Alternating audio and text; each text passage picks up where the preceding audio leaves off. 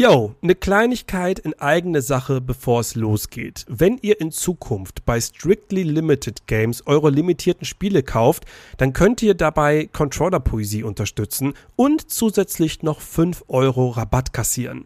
Das Ganze funktioniert so, ihr geht auf Strictly Limited Games drauf, packt eure limitierten Spiele in den Wagenkorb, geht dann zur Kasse und gebt dort den Gutscheincode CP5 ein für Controller-Poesie. CP5 und ihr kassiert gleich 5 Euro Rabatt. Da springt was für euch und für uns bei rum. Und jetzt geht's los mit der Folge.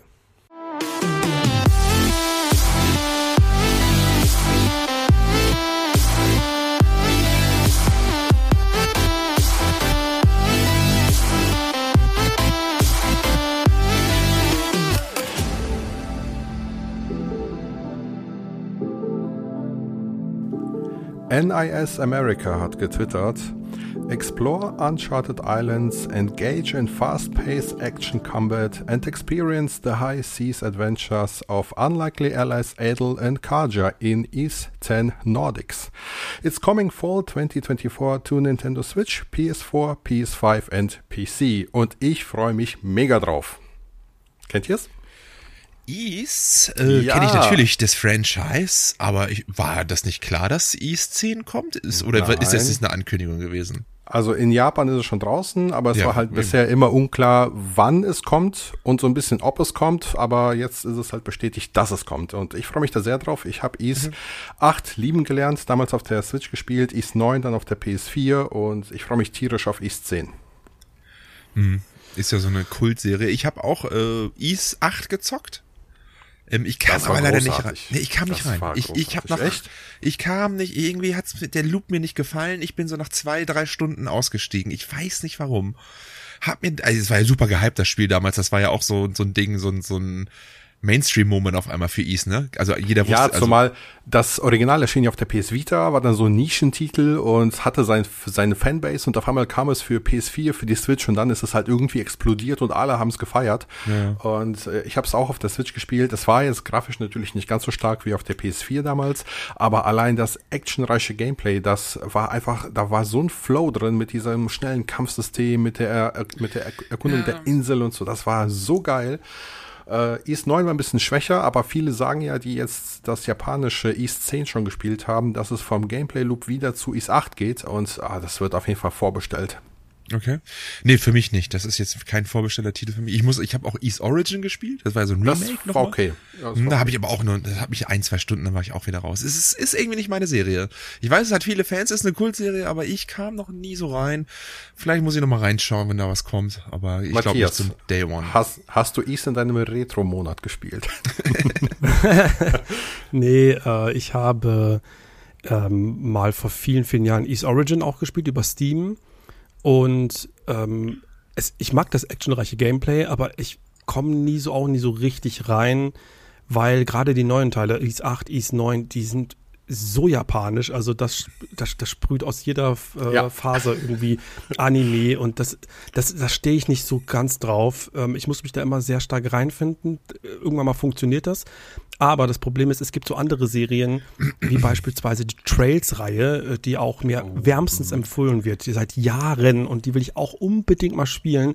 Aber das Problem ist, wenn ich höre, East 10, dann, äh, weißt du, wo fange ich an, wo höre ich auf? Ja. Also, oder, oder ist ja, es so wie bei Final Fantasy, jeder Teil ist für, für sich, denke ich mal, oder? Jein, also es gibt, ähm, also die Adel Hauptcharaktere sind dieselben, genau, Adel, ich glaube, der, der Begleiter hieß Doggy oder so, ähm, die sind halt immer dieselben, aber die erleben halt Abenteuer und jedes Abenteuer steht für sich. Weißt du? Ah, okay. Also die Spiele stehen schon für sich. Es kommen wiederkehrende äh, Elemente da drin vor, aber bis auf die Hauptcharaktere wiederholt sich da quasi nichts. Aber äh, das ist genau das Gegenteil zu Trails, wo du halt wirklich so Richtig, drei, vier ja Spiele pro Reihe. Ja, genau. Ich hab mal Aber den, die sollen ja wirklich ja. absoluter Hammer sein. Ne? Also die Leute, also ich kenne da nicht nur einen, ich habe da bestimmt zehn oder so gefühlt auf Twitter, in deinem Discord, ey, die schwärmen das ja wirklich in höchsten Tönen. Mhm. Jo. Ich habe auf der PS3 den Trails of Cold Steel angefangen da habe ich den, den ersten Teil damals gezockt. Der war auch geil. Ich habe auch 30, 40 Stunden gezockt. Aber irgendwann habe ich aufgehört. Ich kann bis heute nicht sagen, warum. weißt du? Und ähm, ist ja so ein bisschen Harry Potter Persona-mäßig vom Style her. Du hast da so eine Zaubererschule oder sowas, ne, so eine mhm. Militärschule. Richtig cooles Kampfsystem, hat echt Bock gemacht ich, ja, aber dann kam dann, in der Zwischenzeit sind halt sechs, sieben neue Trails-Teile erschienen, ne? drei ja. weitere Trails of Cold Steel, plus jetzt diese ganzen neuen. Da kannst du halt auch irgendwie nicht mit einsteigen und jetzt den anderen nochmal weiter zu spielen nach sieben Jahren oder so, ey, da bist du natürlich auch vollkommen raus. Ähm, eigentlich kann du mal von vorne anfangen, weißt du? Das hasse, ich muss auch sagen, das hasse ich auch, äh, wenn, ich weiß nicht, da gibt's auch bestimmt verschiedene Meinungen, aber wenn so eine, so ein Franchise ist wie am Fließband erscheint, wie bei äh, Like a Dragon. Ne, da kommt ja jedes Jahr zwei äh, Ableger, ein Spin-off, dann mal so ein kleines Ding, dann wieder ein Hauptspiel. So ey, gefühlt ist es zu viel. Du kannst ja nicht, die sind ja auch nicht klein, die kannst du nicht mal wegsnacken. Die gehen so 30, 40 Stunden. Manchmal kommt ein Spiel, da kommt mal ein bisschen 15 Stunden. Aber das fühlt sich alles zu schnell an und es ist, läuft ja immer Gefahr, dass du dich damit übersättigst. Ja, aber bei Ease ist es scheinbar noch nicht so. Also ich glaube, die Serie hat schon die, seine Fans, äh, ist ja auch langlebig, ähm, aber ey, es gibt so viele Reihen, wo ich gerne mal rein und dann musst du auch wirklich ein, ein großes, äh, groß viel Zeit nehmen für so mal alle mal auszuprobieren. Und ich hasse es, äh, Spiele der gleichen Marke irgendwie hintereinander wegzuspielen, weil dann mm, bist du sehr schnell auch da wieder übersättigt und das ja, ist auch immer ja, gefährlich. Und, und Hatte ja ich bei God of War damals. Das habe ich versucht dann wirklich von, von Teil 1 über die PSP-Teile und dann habe ich auch gemerkt, das ist, das ist dumm, das ist schädlich. Du musst dir dazwischen viel mehr Zeit lassen, damit du wieder Bock drauf kriegst. Und das mache ich gerade mit Ratchet Clank und so weiter, ja. ne, dass ich nicht, mich nicht da so sehr komplett damit. Kenne ich, kenne ich äh, auch gut. Aber man muss auch sagen, dass natürlich dann sowas wie Ease und Trails mit seinen 30, 40 Stunden aufwärts ist dann nochmal eine andere Sache als God of War. Da geht das ja fast noch, ne? Ja, stimmt, stimmt, stimmt, stimmt. Aber das Gameplay ist jetzt ja, ja, ich, so, ich kenne das. Ich, ne? ja. ich, hab, ich hatte das vor fünf Jahren, habe ich mal mal wieder Metal Gear Marathon gemacht, eins bis vier durchgespielt. Ein, äh, nee, das war genau als 2015 der andere Teil kam. Das ist ja schon neun Jahre her, crazy. äh, ne, da hatte ich mich davor auch noch mal wieder reingewagt und alles durchgezockt. Da ging das erstaunlicherweise, weil die auch einfach alle so geil sind, die Games. Und dafür war der fünfte dann halt richtig scheiße. Stimmt nicht. Doch, doch, doch, doch. Der war kacke. Ey, der war gut. Ja, spielerisch, spielerisch war der gut, aber ich war, das war nicht das, was ich von Metal Gear haben wollte. Ganz genau so. so ist es. Ganz genau. Unterschreibe ich alles so. Okay. Ja, okay. Was Leute übrigens auch nicht haben wollen, ist Skull and Bones, oder? Ups. das ist eine geile Überleitung. Ich sehe nämlich gerade hier Metacritic von 65. Das schreit ja jetzt nicht unbedingt nach Must-Have Quadruple Game. Ich habe irgendwas gehört? Einen, äh, einen User-Score von 2,9 gesehen jetzt die Tage. Metacritic. Oh, da, da schaue ich mal rein, da gehen wir mal rein. Oh, 3,1 hat sich glatt verbessert. Ah, also, Andi, besser. jetzt hier keine Fehlinformation verbreiten. Ne? er ist schon ein paar Tage alt, meine ja, okay. Das Problem ist irgendwie, ähm, Ubisoft hat sich keinen Gefallen mit dem dummen Interview von Yves Gilmore gemacht. Äh, das war zwar auf so einer Investorenkonferenz, also jetzt eigentlich nicht für die für das Publikum gemacht, aber trotzdem, es war so für so ein Investorensprech und er hat das einfach, damit kann man ihn die jetzt komplett aufziehen. Ich lese das eigentlich die ganze Zeit. Äh, Quadruple A Game, yeah, cool. Und dann siehst du so Clips, wie die mit, ähm, mit, ähm, mit Klamotten ins Wasser gehen und die Klamotten nicht nass werden. So, das hast du vor 20 ah. Jahren war das schon irgendwie, naja, so übertreibe ich jetzt nicht, aber vor 10 Jahren definitiv schon irgendwie Standard, ne? Bei Uncharted 1 war das so, auf der PS3. Ja, eben. Das, das war 2007. 2007. Das ist 17 Jahre her. Wir sind fast 20 ja. Jahre aufgerundet. Du hast, also du hast recht, Matthias.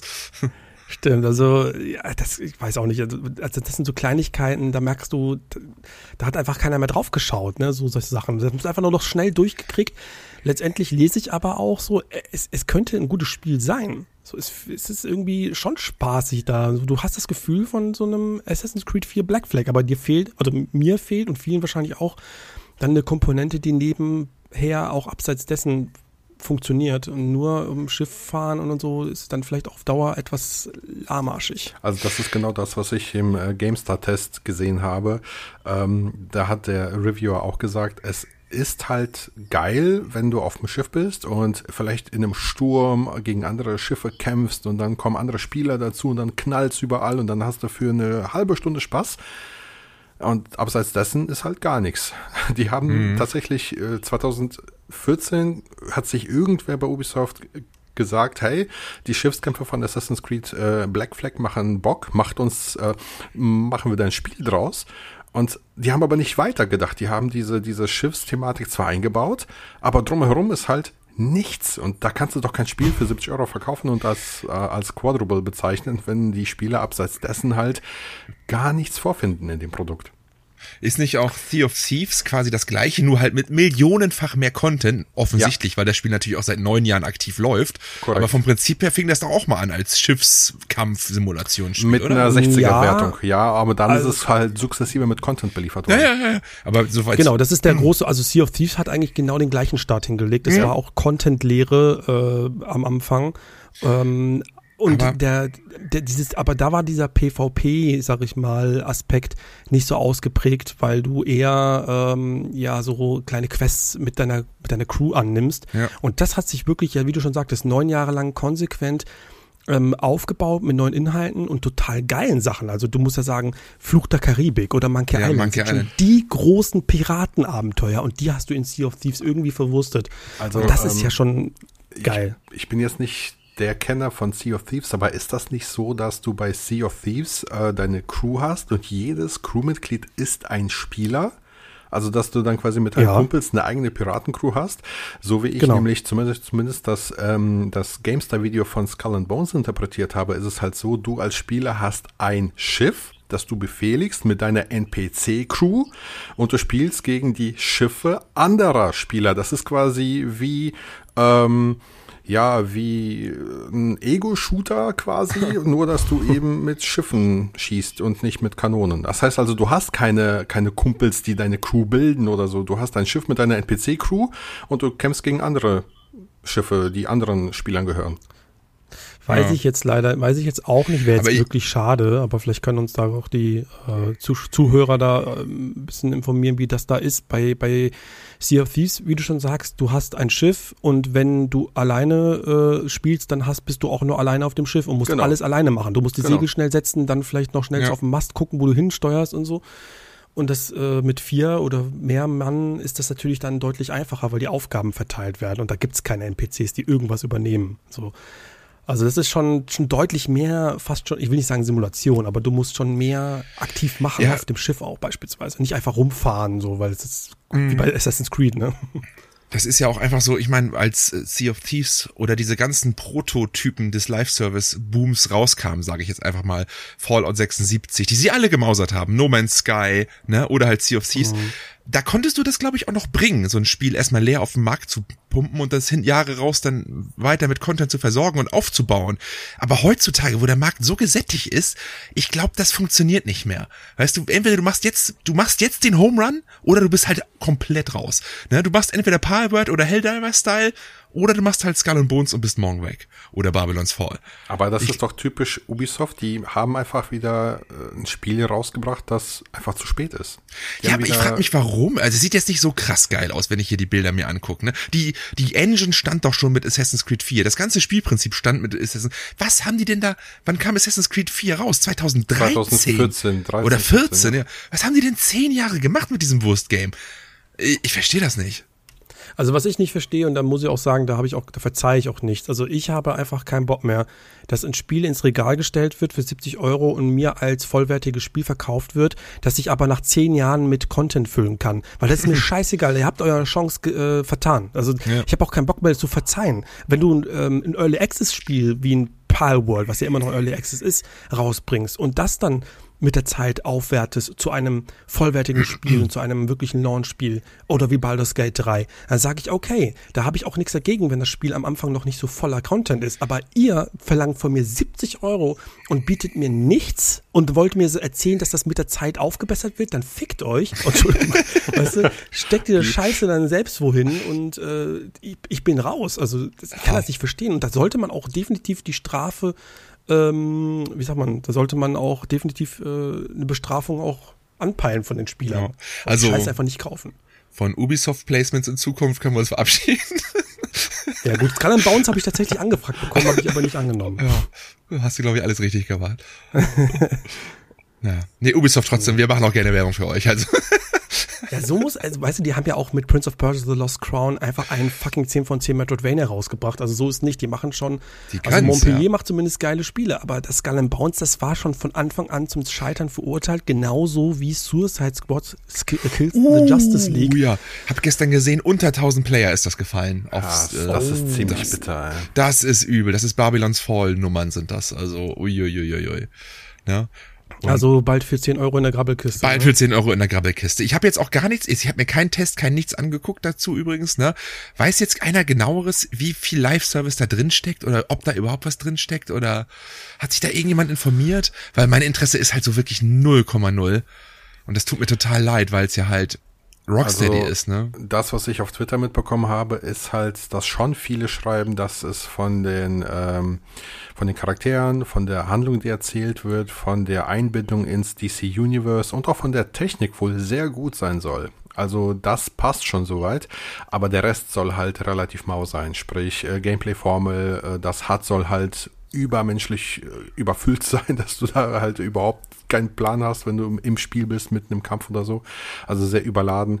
Ähm, und ich glaube, da musst du, wenn du auf DC stehst, ein bisschen abwägen. Ne? Bist du Fan, dann kannst du es dir sicherlich mal angucken und vielleicht mal die Story durchspielen, aber mehr wirst du wahrscheinlich aus dem Spiel nicht rausbekommen. Für mich ist immer noch fraglich, so ich finde zwar die Idee einer Suicide, also eine, eines Suicide Squads interessant, aber wer hat danach geschrien? So, wer will die Suicide Squad haben? Warner Brothers. Als, als, der Film, als der Film schon kam, habe ich mir gedacht, hm, okay, interessant, aber auch, ich habe da, also das ist ja kein Fanliebling, oder? Also, ich weiß auch nicht. Also für mich ist das einfach grundsätzlich ich habe keine Berührung damit. Ich finde das Konfetti-Gameplay einfach erschreckend. und äh, dann hole ich mir lieber, und das ist eigentlich schon krass, hole ich mir lieber ein Gotham Knights, das mittlerweile auch schon für 16 Euro irgendwie ange angedreht wurde. Mm. Weil da habe ich wenigstens Nightwing oder Robin oder so, weißt du, da fühle ich ein bisschen mehr, weil ich mit dem Batman-Universum mehr vertraut bin. Ähm, als jetzt äh, Suicide Squad Kills the Justice League. Also, weiß nicht wird wahrscheinlich sehr schnell im Preis sinken und ja. dann werde ich es wahrscheinlich. Nee, wahrscheinlich, aber auch Gotham Knights, beides irgendwie so Spiele, die schon wieder, ja. Dafür hast du einfach zu viel Auswahl heutzutage, ne? Zu ja. viel Games, die man irgendwie alle zocken will und dann fällt halt so eine Mittelware sehr schnell um. Und vor allen Dingen ist es ja auch, ich, ja, ich, ja, es wird ja auch einfach jetzt so, ist erzählerisch jetzt nicht, nicht, kein richtig krankes Werk sein, oder? Ich meine, du sagst, es war ganz nett eingebunden, aber ich erwarte da jetzt auch kein 10 von 10 Meisterwerk-Narrativ, was mich da jetzt irgendwie nochmal so, uh, weißt du? Sondern eher so Triple A, generisch, äh, wir spielen das Ganze safe. Ja, ja, nee, ja, ja, ich ja, weiß nicht, ja. also das, was ich gelesen habe, war halt tatsächlich, ähm, dass es auf Rocksteady-Niveau ist halt narrativ. Okay, das ist, ja dann vielleicht. Das ist ja gar nicht mal so schlecht eigentlich. Genau, eigentlich ne? ist es gar nicht so schlecht. Okay, vielleicht muss man, aber mal gut, ich habe jetzt erstmal jetzt keine, keine Interesse. Das ähm, bringt mich zu einem nächsten Thema, äh, über das wir ganz kurz sprechen können, denn äh, es wurden ein paar Informationen geleakt über ein sehr enttäuschendes Spiel, zumindest äh, in äh, kommerzieller Sicht. Oh. Immortals of Avium war ein EA Originals ähm, welches scheinbar richtig viel Geld verbraten hat. Zusammengezählt 125 Millionen Dollar wurden da äh, in den Wind geschossen. Ähm, 80 Millionen Budget plus 40 Millionen zusätzlich von EA bereitgestellt fürs Marketing.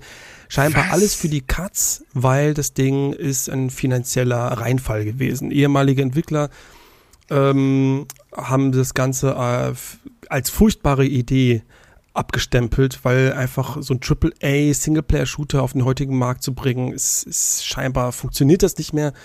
Und das ist aber jetzt nicht die Aussagen von ähm, den Entwicklern selber, die sich jetzt sehr enttäuscht zeigen, weil das Spiel auch auf Metacritic nur eine 66 hat zum Zeitpunkt, den ich jetzt hier noch gesehen habe. Und Jetzt, jetzt ist, muss man sagen, ich hatte das in meiner, in unserer Rüdiger-Folge hatte ich das ja auf, meinem, auf meiner Nummer 10. Mhm. Ja, es ist, glaube ich, hinten runtergefallen, bei mir nicht mehr ganz sicher, aber ich fand das wirklich überraschend gut. Muss aber auch gestehen, dass ich das nicht sehr verwunderlich finde, weil so viel Marketing habe ich gar nicht so wahrgenommen. Zumindest nur in den State of Place war es natürlich vertreten, aber an, abseits dessen nicht viel gesehen oder kommt mir das nur so vor? Ähm, und die zweite Sache, es ist auch irgendwie schon, auch wenn es ein Unreal Engine 5 Spiel ist und auch ganz optisch ganz, ganz gut ausschaut, das, ich glaube, das kickt wirklich nicht viele Leute. So First-Person-Magie-Dinger mit so einer ultrarealistischen Grafik, das habe ich oft gelesen. Das kickt die Leute halt nicht. Das finden die Leute halt nicht geil das, oder interessant. Also ähm, ich habe es ja auch gespielt und ich hatte ja auch zumindest vorgehabt, das in meine Top 10 mit reinzunehmen. Dann habe ich mich dagegen entschieden, weil es bei mir halt so ist. Ich unterschreibe alles, was du gesagt hast. Ich finde es optisch auch nicht also es ist kein Brecher, aber es ist halt ganz nett anzuschauen. Es hatte viele tolle Effekte. Ähm, die Gameplay-Formel fand ich ganz nett, aber bei mir war es letztendlich ähm, so, dass nachdem ich es gespielt habe, hatte ich kein Verlangen, wieder zurückzukehren. Es hat mich halt nicht ans, ans Gamepad gefesselt. Es blieb einfach nicht mhm. hängen, weißt du? Ähm, als ich es gespielt habe, fand ich es toll. Ich hatte euch ja in WhatsApp auch geschrieben, dass ich das anzocke und dass das cool ist und dass mir das gefällt. Aber hintenrum ähm, bot es mir irgendwie keinen Hook, der mich irgendwie gepackt hat. Ich weiß nicht. Und ähm, bezüglich der Aussage, dass Singleplayer-FPS in der heutigen Zeit nicht ziehen, glaube ich auch, dass das weit hergeholt ist, weil so ein Doom Eternal hat gezogen und so ein System Shock Remake hat doch auch gezogen. Also ähm, das kann man mhm. nicht pauschalisieren. Ähm, und die 40 Millionen, die EA da bereitgestellt hat, ich weiß nicht, wo die reingeflossen sind, aber ganz bestimmt nicht ins Marketing, weil da habe ich auch bis auf zwei, drei Trailer gar nichts von mitbekommen. Ich, da stimme ich ja. auch zu. Also ich muss noch mal einmal kurz, um Kontext zu schaffen, wir haben ja gerade von Rüdiger geredet und Top 10, es ging um die besten Spiele des letzten Jahres. Ne? Korrekt. Da hat ah, Matthias ja. das auf Platz 10 gewählt, damit die Leute, die das nicht kennen, auch noch mal kurz Kontext haben. Und ähm, da muss ich noch mal sagen, 40 Millionen für Marketing frage ich mich halt auch. Wo? Wo? Wo? und noch viel mehr, 80 Millionen für die Produktion dieses Spiels, frage ich mich. Hä? Ich meine, das sind doch EA Originals. Offensichtlich der Zweig von EA, der für die kleinen Indie-Titel zuständig ist. Wenn EA ein Indie-Titel mit 80 Mille finanziert, äh, weiß ich nicht, ob das wirklich so echte Zahlen sind. Weil mein Vergleichswert, mehr jetzt mal ungefähr, vom Niveau her und von dem, wie, wie der Anklang, vielleicht nicht ganz, der war Anklang, weil bei dem anderen Spiel, von dem ich jetzt rede, und zwar Robocop Rogue City, ähm, war ein bisschen besser. Aber das sind für mich beide Spiele so in einer Produktions, auf einem Produktionsniveau. Und Robocop war halt für, war das Plyon, die das gemacht haben? Oder für äh, Tri äh, Tri Tryon, Tryon heißen die. Ein großer Erfolg. Das war der beste Launch ever. Die haben eine halbe Million irgendwie in den ersten paar Tagen verkauft. Die waren damit super zufrieden. Und ich kann mir nicht vorstellen, dass Immortals so viel mehr gekostet hat und dann das Doppelte verkauft und dann da nicht als Wirtschafts äh, nicht nicht positiv rausgeht. Ja, Robocop hatte ein bisschen mehr Mund-zu-Mund-Propaganda. Ne, das hatte einen guten Ruf. Das hatte so lange Beine auch. Die Leute haben gemerkt, ey, das ist ganz geil. Ne? Andi, du hattest auch, glaube ich, du hast es gespielt. Du hattest, du hattest auch sogar in der Top 10. Du hattest es in der Top 10, genau. Korrekt. Deswegen, ich, ich, habe bei diesen Zahlen, die da, das war ja bei Twitter eine große Diskussion, habe ich die ganze Zeit gedacht, das kann doch nicht stimmen. Ich meine, das sind doch auch keine Zahlen von EA, oder? Hat EA das irgendeiner Weise auch nur bestätigt? Ich kann mir nicht vorstellen, dass die für dieses Spiel 120 Millionen rausgeballert haben. Das kann ich mir nicht vorstellen. Wo war der Smartic? Für 40 Millionen? Da kannst du doch, da muss doch, das muss der Trailer muss doch über jede, überall zu sehen sein, oder? Ich, keine Ahnung.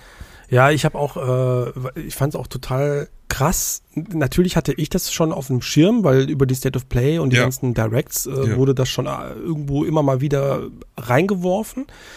Aber äh, zu meiner Überraschung gab es, ich habe darüber getwittert auf, auf, auf Twitter und da gab es halt schon Leute, die gesagt haben, ich habe das zum, zum ersten Mal. Ja, ja. Aber so, und genau das meine ich. Aber sowas wie die State of Play, ich meine, das läuft doch auch anders. Also meistens bezahlt Sony doch, um Marketingrechte zu haben für gewisse Spiele, um sie dann in der State of Play zeigen zu dürfen. Oder, Oder umgekehrt vielleicht. Meinst du, EA kauft sich da ein, aber. Ja, könnte ich mir vorstellen. Also ich will jetzt äh, nicht lügen oder so, aber haben wir den ersten Trailer nicht sogar auf den Game Awards gesehen? Da muss man sich einkaufen, ja, das stimmt. Da muss man ja, sich einkaufen. Da muss das man sich einkaufen, genau. Da muss man sich einkaufen, ja. Das kann gut sein. Aber das kostet auch keine 40 Mille. Ja, ich weiß aber auch nicht, was so eine Unreal Engine kostet in der Entwicklung und so. Ne? Robocop war ja, glaube ich, äh, war das eine Unreal Engine? Engine von Robocop? Ich meine wohl. Ähm, und das, aber Unreal Engine äh, ist frei. Die bezahlst du erst hinten raus 5% oder sowas. Das ja, ist doch, okay. Ja. Ich weiß es die nicht genau. Das heißt. free to use und dann bezahlst du einen gewissen prozentualen äh, Anteil am Umsatzschluss hinten okay. raus. Ich meine, so war das. Ich glaube, was halt immer wieder das Problem ist, ähm, sind die, ja, die kommerziellen Erwartungen von solchen Publishern. Mhm. Also wie du schon sagtest, ich lese gerade hier, Robocop Rogue City ja. hat 2,7 Millionen äh, verkaufte Einheiten gehabt, Best Ever Launch und Narcon, der Publisher, ist mega happy. Mhm. Ich, natürlich ist das Ding als, ähm, als Metacritic Score irgendwo zwischen, weiß nicht, 60, 70 so, aber mehr kann, wollen sie auch gar nicht, mehr erwarten sie auch gar nicht, aber haben damit dann relativ tief gestapelt und einen kleinen Überraschungserfolg äh, genau. eingeheimst, weil das Spiel war ganz ordentlich. Ich habe es übrigens auch durchgespielt, fand ich auch ganz cool. Ja.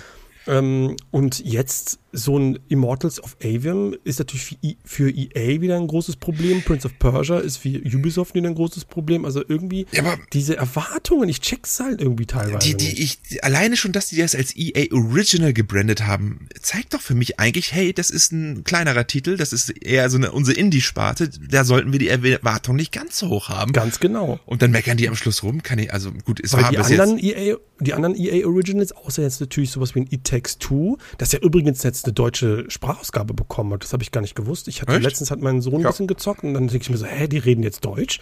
Schon seit ähm, einer Weile aber schon. Was, Ach so, das wusste ich nicht. Aber da merkst du, okay, dann haben die das irgendwie auch ein bisschen nochmal mit äh, Budget nochmal nachgebessert, ne? Aber dann davor, so was wie Faye oder was hatten die das noch? Das war auch ganz nett, das habe ich sogar platiniert, Faye. Ja, aber das hatte bestimmt, äh, weiß nicht, was wie, wie viele, was war da die Erwartung? Oder ja, das war, das hat sicherlich nicht viel verkauft. Das war ja auch so ein kleiner nee. digitaler Titel für 30 Euro oder 20, ne? Ja, genau. Ja. Aber, aber, aber Immortals of Avium, das kann doch, muss doch ähnlich bei denen ähm, intern abgelaufen sein oder eingeschätzt worden sein. Oder haben sie da Phil Spencer rangeholt, um die Erwartungen einzuschätzen? ich weiß nicht. Der kann das auch mal so gut. Ja. Wie lange geht denn das Immortals? Das geht nach 15 Stunden. Ah ja, mach die Überleitung, bietet sich an. Okay. Ja gut, ich wollte jetzt, genau, weil du jetzt gerade über Phil Spencer geredet hast, wir müssen äh, an einer Stelle natürlich jetzt äh, na, nicht nachbessern, sondern jetzt aufklären, denn wir hatten in der letzten Folge schon über diese angeblich riesengroße Veränderung in der Gaming-Welt gesprochen, dass Xbox sich vom Konsolengeschäft zurückzieht und als Third-Party-Developer äh, agieren wird. Aber dann gab es äh, letzte Woche für uns jetzt ein äh, Business Update. Da gab es einen Live-Podcast, der ging 20 Minuten. Da standen so die wichtigsten Leute der Xbox-Sparte, Phil Spencer, ähm, äh, Sarah Bond und Matt Booty. Matt Booty, genau, die saßen da, haben ein bisschen gequatscht über den Game Pass und natürlich aber auch über das, was in Zukunft passieren wird. Aber und zwar folgendes, ja? Ich dachte, du machst das ja gerade ganz schlecht. Ich finde, wir haben es genau exakt vorausgesagt. Also wirklich haargenau sogar. Haben wir? Also wir haben gesagt, sie werden als Publisher auftreten. Wir haben jetzt, wir haben spekuliert, dass es keine Konsolen mehr gibt. Na, wir haben aber gesagt, sie werden als Publisher auftreten. Sie werden es uns als Sieg verkaufen, also besser als es ist. Dementsprechend, oder hatte ich das nur intern gesagt, dass so Gerüchte kommen mit Halo und Gears und dann sind es am Anfang erstmal nur vier Games, ne, und dann nur vier Games und langsam, stetig und sicher werden dann mehr und mehr nach und nach kommen. Nichts ist ausgeschlossen. Also ich habe das relativ so wahrgenommen, als es quasi genau das, was wir gesagt haben. Ja, aber man muss ja schon sagen, dass die Gaming-Welt natürlich schon was ganz anderes erwartet hat. Also da wurde richtig heiß gekocht. Das kannst du mir nicht sagen. Da haben die Leute ja. gedacht, jetzt kommt also dann, dann haben die aber alle keine Ahnung. also es war ja auch so, wir hatten spekuliert, ob Xbox ähm, dann eventuell wirklich keine Konsolen ja, mehr das herstellt. Und Phil Spencer hat gesagt, nein, die sind gerade, die werden sogar die nächste Konsole, die jetzt schon in den Startlöchern steht oder die entwickelt wird, wird der größte technische Sprung sein, der jemals äh, zu sehen war. Was das wieder heißt, wahrscheinlich nix. Nee, ich, aber, äh, sorry, Philly Boy, das glaube ich ihm auch jetzt schon wieder nicht. ja, gut, Sony hat doch das gleiche gesagt, die Tage. Ja, glaube ich auch nicht. Glaube ich auch nicht. glaube ja, ich nicht. Ich, ich verstehe das auch irgendwie nicht, aber das wollte eigentlich, das sollte eigentlich nur sozusagen ähm, quasi nochmal das Festigen die arbeiten an einer Konsole und da wird Hardware kommen. Das war, glaube ich, so die wichtige Botschaft an der Stelle. Genau. Und nicht so wie es hieß, hey, Xbox macht keine Konsolen mehr, die werden jetzt nur noch irgendwie auf ihren anderen Plattformen werden, äh, auf ihren Platt auf den Plattformen anderer werden sie jetzt ihre Spiele anbieten. Und auch der Game Pass wird auch nicht auf anderen Plattformen zu finden sein. Es wird hauptsächlich auf der Xbox und auf dem PC. Ja, aber das, das hatten wir doch auch gesagt. Das hatte ich auch gleich ein Veto gesagt. Das wird niemals passieren. Ne, das geht ja gar nicht aufgrund der Third-Party-Sachen. Kann die ja nicht, kann die ja nicht bei auf Sony oder Nintendo-Konsolen ihren Game Pass anbieten. Das würde, wenn nur in einer sehr abgespeckten Variante mit den First-Party-Games funktionieren. Aber im Grunde das, was wir gesagt haben, nämlich, dass sie als Publisher auftreten werden, das, äh, das ist eingetreten. Und ja, es fängt langsam an. Ne? Nur vier Spiele, zwei Community-driven ne? und zwei Singleplayer oder so, ne? Man kleinere weiß noch nicht genau, Singleplayer. kleinere Singleplayer, man weiß noch nicht welche, aber Data Leaker ja. haben eigentlich schon quasi so gut wie bestätigt, es ist Hi-Fi Rush und Pentiment und Sea of Thieves und Grounded. Diese vier Spiele werden im nächsten Jahr folgen und die werden aber von den selbst von den von den Entwicklern wird entschieden, wann sie das zeigen, welche, ne? Aber es ist genau die gleiche Situation 2015, 2016. Quantum Break, ihr erinnert euch, wir testen das mal mit Quantum Break, ne? 2016 hieß es dann, ja, es, es werden nicht alle PC-Spiele auf dem, äh, auf dem, von, von Xbox auf PC kommen und so weiter. Und mittlerweile ist jedes Spiel von denen Day One auf dem PC. Ne? Es fängt immer wenig an, aber die Türe sind geöffnet, die Fluten werden kommen und wir können uns darauf einstellen, dass viele, viele große und kleine Microsoft-Titel in den nächsten Jahren auf anderen Konsolen veröffentlicht werden. Ja, nicht nur die, sondern so wie es ausschaut, werden die Grenzen bei allen, also zumindest auch bei Sony, gewei äh, wie sagt man, aufgeweicht. Wie ähm, kommst du darauf jetzt? Weil der aktuelle Sony-Chef über den Erfolg von Helldivers so zufrieden war, dass ähm, man darüber nachdenkt, auch in Zukunft öfter hm, First-Party-Spiele. Das habe ich auch gelesen ich habe es anders gelesen. Also ich habe einfach nur, dass sie aggressiver ihre Spiele da machen wollen, aber nicht, dass da jetzt auf anderen also das Plattformen. Das ist doch für mich eine ganz klare Ansage. Wenn die da schon sagen, aggressiver heißt für mich, dass die das auch machen werden. Ja, ja, aber PC, aber jetzt nicht. Also es klang gerade so, als würden sie, würdest du auch das auf Xbox oder Nintendo. Nein, nein, er, er, so, er sprach konkret nein, nein. von PC. Ja, also genau. Play, das, auf genau, PlayStation genau. und PC. Ja, ja, genau, auf PC. Aber das äh, ja, ja, das, das sehe ich auch, aber jetzt nicht auf andere Konsolen. Ich glaube, da ist noch nee, das, unter, das Nintendo wird gar nichts machen, die werden auch nicht auf PC gehen. Die werden also, ihre Schiene fahren. Die werden ihre Schiene fahren. die müssten halt eben auch nicht. Das ist so der große Unterschied. So, die, warum sollten sie? Also sie, also jetzt nicht nur Nintendo, sondern Sony hat natürlich, man merkt einfach, irgendwo ist auch die Grenze erreicht. Das habe ich neulich irgendwo gelesen. Irgendwo ist die Spielergrenze, die du immer wieder äh, steigern musst, irgendwie für, gerade für Investoren, ist irgendwann mal auch Schluss. So, das steigert sich eben nicht. Ne?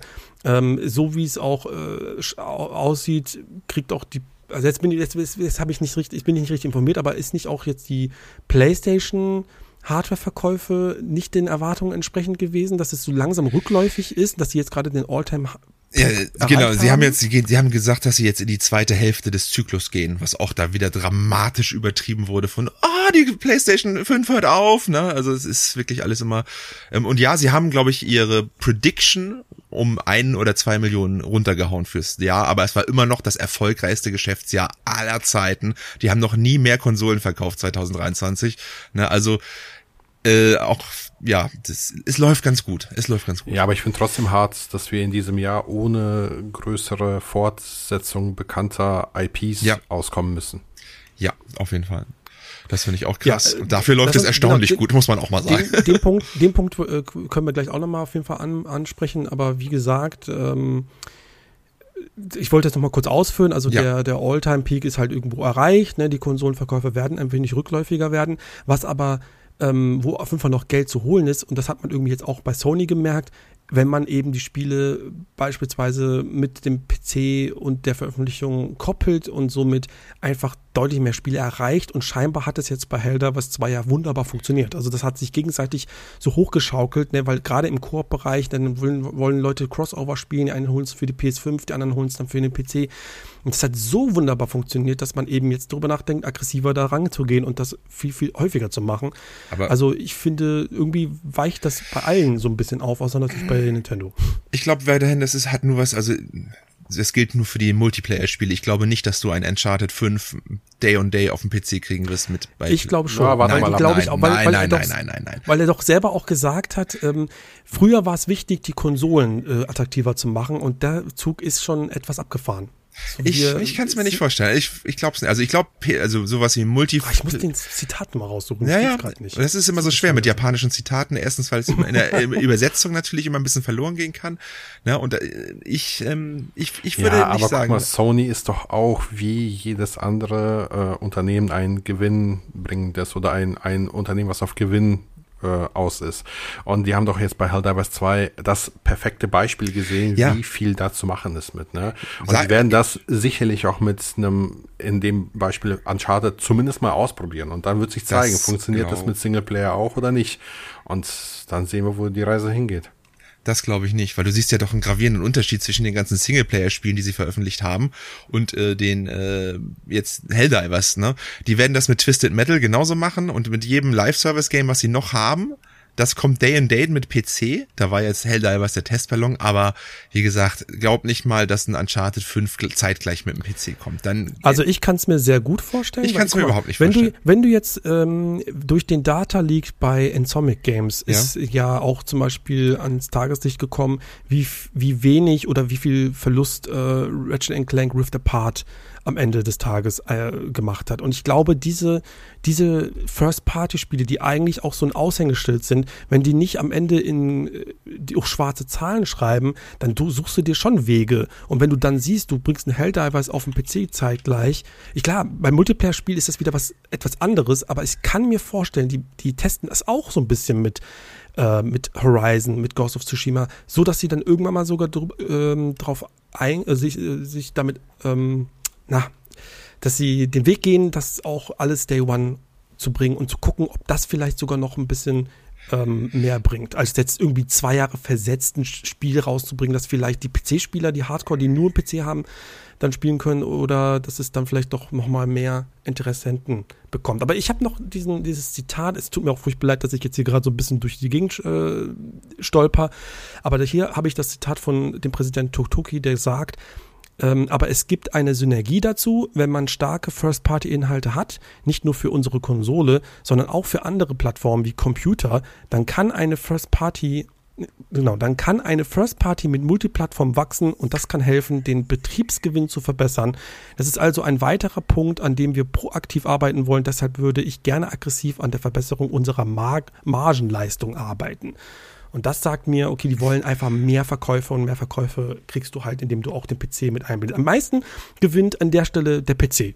Ganz genau. So, der, der, PC kriegt geile Games jetzt einfach, äh, die Konsolen schießen alle ihre Games da drauf, so die Konsolen. Ja, wie gesagt, ich bin da noch vorsichtig. Ich, ich sehe das absolut mit den Multiplayer-Games, wo das wirklich Sinn macht, weil das auch einfach PC-Spieler ist nun mal ein anderes Klientel. Aber ich bleib weiter dabei. Vielleicht früher als sonst, aber nicht Day and Date, weil das ist, da kannibalisierst du dich den, den kompletten Konsolenmarkt. Dann, das ist dumm. Ja, ich weiß, ich glaube, dass das, äh, ich, entweder ist das vielleicht nur auch wieder Marketing-Sprech oder wir sind noch zehn Jahre dahinter oder es wie gesagt, es weicht langsam auf und jeder denkt, okay, die Konsole ist gar nicht mehr so wichtig. Wichtig ist halt wirklich der Inhalt. Ja, also, also dass Konsole irgendwann vielleicht komplett weg ist, das kann natürlich auch sein. Es ist aber dann ist es eher nur noch eine App oder so, dann gibt's auch kein PC mehr oder so, sondern einfach nur noch irgendwie, ja. wie auch immer wir in unserem virtuellen Leben wir das machen. Ne? Aber ähm, solange das noch ist, kann ich es mir nicht vorstellen. Naja, ist ja auch, ist, ist ja auch nicht so wild. Ich hatte gerade noch etwas äh, Interessantes, äh, was mir aber wieder entfallen ist. Ähm, ja, worüber reden wir jetzt? Äh, wollten, was wollten wir, was wollten, wollten wir denn noch reden? Wir haben Xbox geredet, wir haben ein bisschen über Helldivers geredet, ne? Weil also, alles, was wir gerade basiert haben, basiert halt auf diesem unfassbaren Erfolg von Helldivers, was irgendwie Wir haben bei der Xbox aber noch nicht darüber gesprochen, dass zum Beispiel jetzt Activision Blizzard Spiele in den Game Pass kommen, angefangen mit Diablo 4, was ich schon mhm krass finde, muss ich sagen. Hätte ich nicht mit gerechnet, dass die Ankündigung kommt. Wieso? Ähm, Gehst du, nicht davon ausgegangen, dass jedes Activision Blizzard Spiel irgendwann in den Game Pass kommt? Ja, irgendwann, aber dass das jetzt so schnell passiert, also ich weiß naja, so ein Live-Service-Game wie Diablo 4 macht ja total viel Sinn. Die Kohle holst du da ja auch über die, über das Einkaufen der Währung und sonstiges rein. Dementsprechend lass die Leute spielen, je mehr Leute spielen, umso mehr kannst du Geld verdienen. Das macht für mich sehr, sehr viel Sinn, Diablo 4 in den Game Pass zu holen. Ähm, dann, es hat indirekt ein bisschen was damit zu tun. Äh, Phil Spencer hat ja so ein bisschen auch darüber gesprochen, dass äh, die Branche an sich auch ähm, obwohl es ja diese ganzen großen Titel gab 2023, nicht gewachsen ist, was auch mit äh, diesen ganzen Entlassungen einherging, die ja die Industrie äh, zu verzeichnen hatte, unter anderem mhm. Microsoft ja auch, die haben ja auch 1900 Personen entlassen, glaube ich, ne? Ähm, und in dem Zusammenhang äh, gäbe es ja auch dieses Gerücht, dass Toys for Bob ja auch betroffen ist. Da mhm. haben wir ja, glaube ich, auch noch nicht drüber gesprochen, was ich persönlich sehr schade finde, weil ich hatte in, innerlich immer so ein bisschen gehofft, dass Toys for Bob vielleicht irgendwann mal ein Banjo-Kazooie oder so machen könnte. Ähm, und jetzt gibt's neue Gerüchte, die habe ich gestern erst gelesen, dass wohl Banjo-Kazooie tatsächlich nicht vom Tisch ist und ähm, aktuell das Ganze intern bei Microsoft äh, wieder ähm, ja, neu aufgegriffen wird als Projekt. Wer da jetzt sich für verantwortlich zeichnet, weiß ich nicht. Ähm, vielleicht ist es auch Toys for Bob, dass die geschlossen werden. War ja auch bisher nur ein Gerücht, soweit ich das verstanden habe. Ja, es aber wurde schon dementiert, wird nicht geschlossen. Wird nicht geschlossen. Okay, dann sind es ja. vielleicht Toys for Bob, die da ähm, zu tun haben an dem Spiel, sodass ich dann als Xbox-Fan eventuell irgendwann vielleicht auch Banjo-Kazooie nicht nur auf der Xbox, vielleicht sogar auf der Switch sehen würde. Das würde mein Fanherz sehr zum äh, Glühen bringen. Ähm, Habe ich noch ja, was vergessen? Weiß man halt also kann ich doch ganz, ganz kurz ja, ja, was ja. sagen zu Toys of Boyd, weil das, das, das, ich würde mir auch total wünschen, weil die haben halt wirklich äh, mit Crash, äh, gerade Teil 4, so wirklich be bewiesen, dass die einfach so ein modernes Jump'n'Run-Spiel machen können. Aber die wurden doch total abgezogen für Call of Duty-Content, oder? Mhm, ja. Ach so. Das ist ja der Scheiß. Also, die, ja, die haben schon seit Jahren, machen die eben nichts anderes außer Call of Duty Warzone-Sachen und unterstützen hier und dort, aber haben kein sind, eigenes Projekt. Vielleicht doch, wird es mit Microsoft anders. Activision ist ja gefühlt jedes Studio mittlerweile bei Call of Duty mit dran gewesen. Es ist ja auch nicht mehr, so. dass ein Studio ein Spiel macht alle drei Jahre, sondern jedes Studio ist jedes Jahr da irgendwie mit dran und eins der drei großen ist halt das Lead-Studio. Aber von High Moon über Toys for Bob, ne, die sind ja alle da irgendwie mit dabei und machen nur noch Content für Call of Duty. Ähm, ja, da wo das, ja, das war das Flaggschiff, halt, ne? ne? Ja. Genau, ja. das war das Flaggschiff, aber das müssen sie jetzt vielleicht auch nicht mehr machen, weil jetzt Microsoft im Hintergrund ist. Das war so ein bisschen die Hoffnung. Ja, aber da das ist die Sprache des Geldes ist halt verlocken, ne? ja. ja. Musst du auch die 70 Mille erstmal wieder reinholen, von daher. Pah. Aber ich glaube, das waren alle Infos, die aus diesem äh, Xbox-Podcast hervorgegangen sind. Aber wurde. Aber du aber wir hatten gerade noch was kurz angeschnitten, weil jetzt, jetzt springen wir wirklich hin und her. Ja. Aber das möchte ich doch nochmal ansprechen. Ähm, es wird in diesem Jahr bis zum Ende Anfang Quartal 2025 kein Major ähm, Sony-Spiel geben. Nee, also, das ist auch falsch. Kein nein? Major Sony-Spiel. Nee, es wird kein Spiel aus einem Major-Franchise geben. Ach so. Das ist was anderes. Also das okay. gibt Major-Spiele, kann es geben, aber kein großes Franchise-Spiel, sprich Spider-Man, God of War, Horizon, Uncharted, ich weiß nicht, was Ghost würde ihr noch dazu zählen? Ghost of Tsushima vielleicht, ne? Aber äh, das aber was soll, was soll, meinst du, die kommen mit einem fetten Major neuen IP da? Nein, keine das, neue IP, aber auch doch vielleicht IPs. auch die, Guck mal, kleinere äh, IPs, neue IPs und ich habe jetzt gelesen, ja. dass in diesem Jahr äh, Astrobot zurückkommt. Das habe ich auch gelesen. Und das würde ich total feiern. Ja, Twisted Metal, Astrobot, äh, ich weiß nicht, Wolverine, ist das für dieses Jahr vom Tisch? Das ist für dieses Jahr vom Tisch, glaube ich. Ja. Es sind halt, aber das ist genau das ist auch wieder. Das war so ein Gerücht durchs Internet und das wurde dann so wieder gleich viel interpretiert. Es kommen keine, keine Spiele, keine großen Spiele. Nee, es steht, es kommen keine Spiele aus großen Franchises, weil die also, sind alle abgearbeitet jetzt erstmal in den letzten zwei Jahren. Ich habe ja? das für mich so verstanden, es kommen keine AAA-Spiele und keine Quadruple Mesh äh, mm. auf der PlayStation 5 raus, aber wir kriegen vielleicht Double-A-Produktionen First Party. Und da würde ich so ein Astrobot mit reinzählen. Ja, aber das ist dann auch, ich würde, wie gesagt, ich würde sagen, es kommt keine aus. Ich, ja, ich hatte das doch auch in die Gruppe gepostet bei uns. Es ging um die Franchise, nicht um die Triple-A-Igkeit. Also, also mir persönlich, ich muss auch mal sagen, ich finde, dass äh, also als das aufkam und die ersten Leute rumgeheult haben, habe ich mir auch gedacht, mein Gott, dann kommt halt mal ja kein Spider-Man. Es ist doch scheißegal, die bringen ja trotzdem noch andere coole Spiele raus und jetzt zum Beispiel ein Ratchet Clank Rift Apart, vielleicht ist es für den einen oder anderen oder ein Returnal kein Major-Ding, aber für mich schon. Es sind ja. für mich total spannende, geile Sachen, für mich sogar teilweise besser als so ein ich will jetzt nicht so rumragen, äh, aber ja. so ein verwaschenes Spider-Man 2, weißt du, was ein gutes Spiel war, aber das ist halt eben so, so Safe Base und ich hätte gerne mehr so ein Returnal, das halt mal was wagt. Und ja. das war auch von Sony und das war auch mega geil und das, das, das ist das, worauf ich abziele. Ja. Also ich kann mich nur freuen, ehrlich gesagt. Ja, und weil wir Glück haben, kriegen wir auch Returnal Remastered dieses Jahr. Und ja. das Gute daran ist, wir haben endlich mehr Zeit für unseren Backlog. Ja, nee, aber also ich glaube, ich glaube, da müssen wir uns keine Gedanken machen. Da werden, die werden wir alle, auch Nintendo und Xbox werden uns mit guten Games äh, versorgen. Also da dieses dieses Interview, was der der Typ da gegeben hat, der CFO von Sony, das ist völlig in den falschen Hund in den Hals gekommen. Bei alle Messages, die da rauskamen, sind irgendwie falsch rübergekommen als das, was er, was man da eigentlich gesagt hat bei dieser beim Geschäftsbericht Jahresabschluss da, hatte ich das Gefühl. Aber naja, dumm dumm gelaufen. Wenn wir jetzt keine große News noch mehr haben, würde ich jetzt äh, eine neue Ausgabe von ich sag jetzt oh einfach Kunibert, weil du, du hast Kunibert gesagt und ich habe jetzt einfach das übernommen. Kunibert, ein Controller-Poesie, internes Format, wo ich, ähm, eigentlich hattet ihr gesagt, ihr macht auch was, aber ich habe mir schon vergessen. Gedacht, werde was vorbereiten, war mir, schon, war mir schon klar. Äh, ich habe ähm, wieder fünf Spiele vorbereitet und ihr müsst sie ranken, ähm, wisst aber nicht, welche Spiele nachfolgen. Das heißt, euer Rank, den ihr einloggt, der zählt dann. Und dieses Mal das sind das fünf Spiele, aus dem Jahr 2010, die ein zweiter Teil eines Franchise sind. Oh yeah, okay. Uh, okay? Okay. Okay. Spannend. Wir fangen an. Bioshock 2. Uh, gutes Game, gutes Game. Wollen wir das? Was hast du es gezockt, Andi? Nein. Okay, ich würde es jetzt mal einfach so in die, in, in die Mitte packen. Drei, Platz drei? Bist du, bist du ich weiß Ich muss mich anschließen, ich habe es nicht gespielt. Ja, aber drei sind wir safe. Da sind wir, haben wir nach oben und nach unten Spielraum, ja? Okay. Platz 3 für Bioshock. Ich muss, ich mach mal einen, ja? dahinter, schreibe ich mal auf. Nächstes Spiel. Lost Planet 2. Das habe ich nicht gezockt. Ah, ah ich würde das auf die 5 packen. Okay, auf die 5.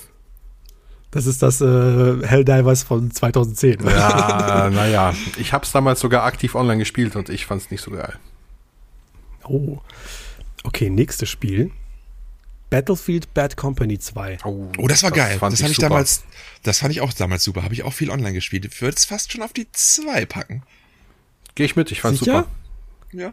Auf die 2? Ja. ja. das war, das war damals, damals noch so ein, so ein richtig guter Shooter, der sowohl eine ja. Online-Komponente hatte, die sau geil war, als auch eine Singleplayer-Komponente mit einer geilen Story und so weiter. Also da hat die Kombination noch so richtig gestimmt bei EA. Ja, war, war geil. Okay, dann, dann ist es die 2. Crackdown 2. Ja, vier. Vier, ganz klar vier. Ist es wirklich besser als Lost Planet 2? Es hat zumindest. Äh, wir haben keinen Platz dafür. Was sollen wir machen? was sollen wir da noch diskutieren? Auf die Eins kommt es nicht. Den Vergleich mal wissen. So, ich kenne Crackdown. Also nicht. ich habe ähm, ich habe beide gespielt und bei Lost Planet zumindest. Ja, es hatte eine Online-Komponente, die ein bisschen Spaß gemacht hat. Wir haben das damals zu viert gespielt im Freundeskreis, aber wir waren nach ein paar Mal waren wir da raus. Und der Singleplayer-Content war gefühlt drei Stunden lang. Mit Crackdown hattest du zumindest ein bisschen mehr Spaß, so auf lange Sicht. Im auch leider irgendwie einen schlechten, schlechten dritten Teil gab. Ne? Ja, also ja, genau. Ich glaube, Crackdown war an sich, glaube ich, ein ganz gutes Open World. Ja, ist mit dem dritten Teil äh, gegen die Wand gefahren worden. Hm. Okay. Dann Platz 4 für Crackdown 2 und damit ist die Nummer 1. Ja. Jetzt kommt's. Mass Effect 2. Ja, komm, geh ich mit. Besser kann's doch nicht sein. perfekt. Wir haben schon wieder perfekt gespielt, würde ja, ich einfach sagen. Perfekt das, Irgendwie funktioniert das nicht mit euch. Das kann's halt. Also Kunibert sind wir echt Meister drin. Ja, stimmt. Also da habt ihr wirklich gut abgeliefert. Oh, ähm, okay, jetzt äh, würde ich mal fragen, äh, was habt ihr so in der letzten Zeit gezockt? Äh, soll ich mal raushauen? Ja, mach mal. Also ich habe jetzt am Wochenende endlich äh, Hogwarts Legacy beendet. Oh. Und ja, ist halt ein typisches modernes ähm, Open-World-Spiel, ne? Ist für Fans, glaube ich, richtig geil und nett und alles. Ähm, mehr dazu in meinem upcoming Video. Aber was ich jetzt angefangen habe. Man, man, merkt, du bist da, ja, ja. du redest gerade mit Handbremse. Sehr verhalten, ja. was ich jetzt aber gerade gezockt, was ich gerade angefangen habe, ähm, ist Grand Blue Fantasy ah, Relink. Das habe ich durchgespielt. Ja, das ist ja nicht so lang, habe ich gesehen, ne? Mhm. Das hat richtig krasse Tales of Vibes. Voll geil. Und, und hat eine der besten Usability-Entscheidungen des, der letzten 30 Jahre mit eingeführt. Eine, eine Funktion, die ich nie wieder missen möchte in einem Videospiel. Weißt du, welche ich meine, Andy? Sag's einfach wenn man in bei bei Texten, bei wenn man mit jemandem redet, den Überspringen-Knopf ja. drückt. Dann wird nämlich kurz angezeigt, was der NPC gesagt hätte in diesem Gespräch, in so einem kleinen Text. in so einem kleinen Feld. Ja, wie geil. Ja, das ist total super. Anstatt einfach so durchzuskippen und du weißt nicht, was passiert ist, drückst du überspringen, da steht da, oh, hier, Charakter A hätte dir gesagt, die Schmiede ist da hinten links. Alles klar, danke. Und Vom dann Milan. Ja. Und äh, ist ein richtig cooler Tales-of-Klon, sage ich mal, mit einem richtig rasanten Kampfsystem. Ich glaube, da hat auch Pla Bayonetta, äh, nicht Bayonetta, Platinum Games mit dran äh, gearbeitet, ne? Korrekt. Ja, sieht richtig cool aus. Gibt ein bisschen auch dann Skies of Arcadia Vibes, weil das so eine Himmelsinseln ähm, spielen da mit und man fliegt halt mit einem Raum, mit seinem Schiff umher. Leider nicht aktiv selbst wie in Skies of Arcadia, aber zumindest die, die Welt an und für sich ist stimmig. Queststruktur ist noch nicht ganz so geil teilweise. Gerade die Nebenquests fühlen sich sehr ähm, Multiplayer Live Services an, aber so die Hauptstory fand ich ganz cool. Bin jetzt irgendwie so in Kapitel drei, äh, zwei, kurz vor Ende von Kapitel oh, zwei. Ist ja noch gar nichts. Ja, ich habe heute erst angefangen und äh, macht mir aber sehr viel Spaß. Das sind die Sachen, die ich gezockt habe. Okay, dann äh, mache ich da mal weiter. Ich habe nämlich Grimble Fantasy durchgespielt ähm, und ich habe das Ganze angefangen, nachdem ich aus meinem PSP-Monat kam. Ne? 30 Tage PSP gespielt mit dieser Steuerung, ein Analogstick, ne? Äh, war schon nicht einfach. Und dann war es eine Wohltat, mit dem PlayStation 5 Controller einfach mal wieder so ein modernes, geiles Rollenspiel zu, zu spielen. Es hat sehr viel Spaß gemacht. Ich würde sogar sagen, es hat nicht nur was von Tales, es hat auch einiges von Monster Hunter. Das wird auch später vor allem noch ein Thema, weil die Endgegner bei dem Spiel, die sind ein absolutes Highlight. Da riesengroß mit verschiedenen Angriffen, äh, die du erstmal äh, erkennen musst und so. Richtig flottes Kampfsystem. Platinum Games hat es in den ersten Jahren mitentwickelt. Das Spiel befand sich ja über ein Jahrzehnt in Entwicklung. Ja. Ja. Und ist jetzt aber dann irgendwann mittig äh, in der Entwicklung ausgestiegen. Dann wurde das halt äh, von äh, CI Games oder wem auch immer zu Ende entwickelt. Aber letztendlich, was mir daran so gefällt, ist, dass das Spiel meine Zeit wertschätzt. Ich habe das Ganze in, weiß ich nicht, 16, 17 Stunden durchgespielt. Es gab mhm. nachher noch so ein Epilog, dann noch ein paar Stündchen ging. Ah, was heißt ein paar Stündchen, aber so zwei Stunden. Und wenn du möchtest, kannst du aus dem Endgame bestimmt noch 60 Stunden holen. Aber das ist alles komplett optional wenn du da Bock drauf hast, auf dieses Grinden, auf dieses teambasierte Kämpfen wie ein Monster Hunter, dann mach es, dann kriegst du deine 80 Stunden damit voll. Wenn du aber eher so der Singleplayer-Typ bist, wie ich bei Rollenspielen, der einfach eine gute Story will, der ein paar Charaktere haben will, ey, 15, 20 Stunden, du hast alles soweit an Singleplayer-Content gesehen, hast es dir mitgenommen und das Spiel hat deine Zeit wertgeschätzt, weil da einfach kein Leerlauf drin ist. Das geht Schritt auf Schritt, zack, zack, zack und du bist durch. Und das hat super Bock gemacht. Ähm, einzig, was ich so ein bisschen kritisieren muss, ist, ähm, das Spiel wirft dich in ein bestehendes Universum rein. Ja, ähm, das hat mich auch gestört, ja. Die Party ist komplett die äh, Charaktere kennen sich untereinander schon und wenn du entweder das erste Spiel, das war so ein Flash-basiertes Browserspiel, nicht gespielt hast oder den Anime nicht geguckt hast, dann brauchst du eine Weile, um da reinzukommen. Ähm, das ist ein bisschen schade, weil da sehr viel Potenzial liegen bleibt, genauso wie mit diesem stummen Charakter. Ne? Äh, eigentlich ist Gran der, der Hauptdarsteller des Spiels oder des Animes. Äh, ich habe den Anime damals gesehen, alle beiden Staffeln, deshalb konnte ich mit der Reihe schon was anfangen und deshalb war ich so enttäuscht, dass Gran wieder so ein stummer Charakter ist, wo du so ein paar Dialogfetzen, ja, du hast ein paar Dialogfetzen, die du auswählen kannst bei Gesprächen, dann macht er mal einen One-Liner, aber das war es ja auch schon. Ansonsten erzählt er ja nur zwischen den Kapiteln so ein bisschen was. Aber, ja, aber er ist halt komplett stumm. Ja, aber das genau das hat er, aber die Antworten, die du auswählen kannst, die redet er und das fand ich richtig ja, geil. Die redet, aber das ist halt sehr minimalistisch. Ne? Ja, aber zumindest redet er. Er ja. hat ja einen Voice. Er, also ich sag mal, 10, 10% redet er, 90% des Spiels ist das stumm. Ähm, das ist halt wieder einfach verschenktes Potenzial. Ne? Und der der dritte Punkt, den ich ankreiden möchte, dann bin ich aber fertig, ist das, ähm, das, das Party-System. Du kriegst später weitere Charaktere, aber die stoßen nicht rollenspieltypisch so zu dir, indem du sie irgendwie kennenlernst und auf deine Reise triffst. Die buchst du dir quasi mit so einem goldenen Ticket, das du hin und wieder mhm. bekommst. Und das ist auch ein bisschen schade und äh, verliert so ein bisschen dein Potenzial, aber grundsätzlich Story, Charaktere, Kampfsystem, Welt, Grafik, unfassbar schön. Das mit den, den Händler habe ich auch gesehen mit dem Ticket. Da sagte ich genau. mir auch schon, uh, da kannst du diese 30 Leute holen oder genau. so. Ne? Aber auch was ich, sonst gehe ich auch absolut mit. Du kommst halt in diese vorgefertigte Welt und jeder kennt jeden und genau. du weißt so gar nicht, äh, woher, woher soll ich das jetzt wissen alles, ne? Und ich habe den Anime nicht gesehen und es gibt auch so ein Fighting Game, das habe ich auch nicht gezockt. Richtig, ja. Aber es ist jetzt nicht schlimm. Man, ich meine, die sind sehr liebenswert, die Charaktere. Man kommt schnell rein. Das Spiel bietet auch sehr viel zum Nachlesen. Du hast da unendlich viele Tagebücher und Glossar zum Nachschlagen und so. Das passt schon. Ne? Und das du schon. hast die Nebenquests, äh, die so ein bisschen charakterspezifisch sind und die sind aufgebaut wie die Nebenaufgaben bei Lost Odyssey. Ja, ja, das, das habe ich ja genau. Da musst du, ja ne, da wird halt erzählt und ähm, dann wird halt viel geschrieben, da musst du viel lesen und dann äh, erfährst du halt so ein bisschen die, Beweg die Beweggründe der Charaktere und so weiter. Oder aber es gibt auch gleich äh, Stat-Upgrades dafür. Da dachte ich, oh, Richtig, das lohnt genau. sich ja. Wenn du das, wenn, immer wenn du was durchliest, bekommst du ja erstmal Stat-Upgrades, was Und die werden ab Kapitel 4 auch interaktiv, da musst du auch kämpfen. Ah, das ist cool, das hatte ich noch nicht. Und Fun Fact übrigens, ich bin ja schon ein bisschen länger auch auf YouTube, nicht so lange wie ihr beide, aber so, ich habe 2014 mal ein Video gemacht, das hieß Upcoming JRPGs, so auf die ich mich freue. Da war das Spiel dabei. Siehst du, ein Jahrzehnt, hat ich ja gesagt. ja, ja, ja, ja. Ich habe ja gelesen, ähm, also ich, ich habe das Spiel gar nicht auf dem Schirm gehabt. Ich gucke mir gerade ein bisschen Gameplay an, finde es auch total spannend. Ich habe aber, meine ich, auch so ein bisschen den Eindruck bekommen, dass viele Fans das Spiel auch etwas enttäuschend fanden. Aber vielleicht irre ich mich jetzt auch so ein bisschen gerade. Okay, das habe ich jetzt noch Deswegen gar nicht überrascht so mich gerade so ein bisschen eure, eure, eure Enthusiasmus. Vielleicht äh, ist es aber doch ganz gut. Also, also die Reviews waren, glaube ich, ganz gut. Die Reviews waren gut. Ich glaube, wenn du die so ein Hardcore äh, JRPG-Fan bist, der eine offene Welt haben will, der, der mit seinem Schiff frei herumfahren oder fliegen will, der vielleicht äh, ähm, eine etwas tiefere Charakterentwicklung haben will oder eine vernünftige, ein vernünftiges Partysystem, das findest du da alles nicht. Das Spiel ist eher ausgelegt auf eine relativ solide Story und ganz viel Kampf und das bekommst mhm. du. Ja, Kampf macht echt Bock, wenn du da diese ganzen super Special Animationsfähigkeiten, äh, die Netlinks oder wie sie heißen, genau. ausführst. Das sieht schon geil aus. Und das ist und halt gerade, das ist super flüssig, ne? Ja, das ist super flüssig. Und ich sehe ja gerade der Metascore, der User-Score, also von den Fans selbst, der ist bei 8,4. Also enttäuscht würde ich jetzt nicht sagen. Die Leute sind da schon sehr zufrieden mit. Also, ja, schönes Game. Kann man sich auf jeden Fall geben. War auch also recht erfolgreich. Ich habe gelesen, sowohl Grand Blue Fantasy als auch Persona 3 als auch das neue Yakuza haben alle eine Mille verkauft in, dem ersten, in der ersten mhm. Woche.